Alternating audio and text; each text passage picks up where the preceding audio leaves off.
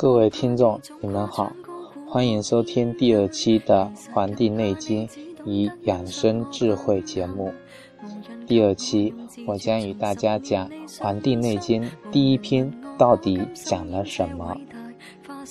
在我国中医经典当中，有两本书，一本叫《黄帝内经》，还有一本书叫《伤寒论》。凡是学习中国传统医学的，都要读这两本书。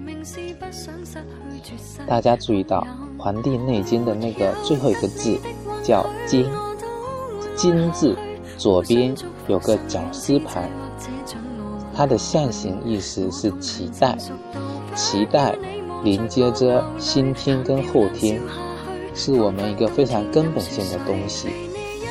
织布横的叫经，竖的叫纬。所以，我们的地球，地球仪上那个经纬啊，经呢是相对不动的，纬是相对并动的。古代有经书，有纬书，六部经书，诗、书、礼、易、春秋。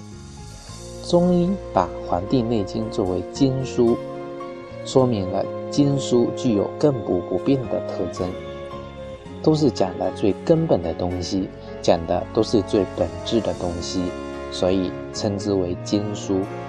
伪书，伪书呢，在中国古代，特别是汉代出了很多，主要是在讲变化的。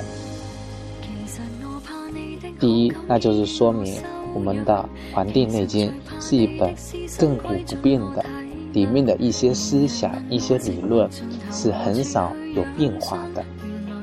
那么，《伤寒论》什么叫论呢？与“论”字右边发音一样的，都代表次序、秩序。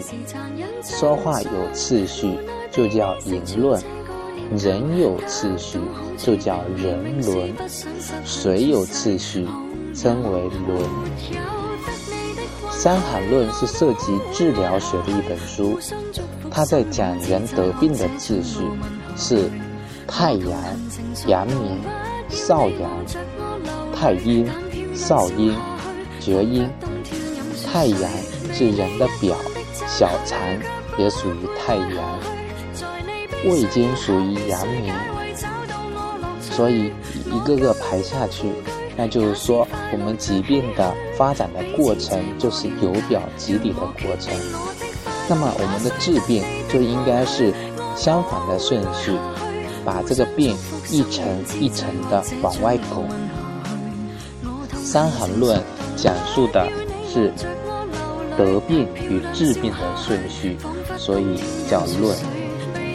中医有一个思想叫同病异治和异病同治，讲究的不是病，而是症。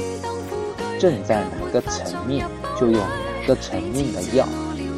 其实我们发现，现在有很多人得了一些高血压，实质上根本就不是实际的高血压，只是胸膈堵住了，上焦憋闷了，把头脑都憋得出病来了，所以感觉是有高血压。其实这种高血压呀，消化开病就可以解掉。有的血压高是由于。肾精不足导致的，心脏需要以加压的方式来满足人的供血，所以我们现在发现很多的疾病根本就不是身体的疾病，而是心理的疾病。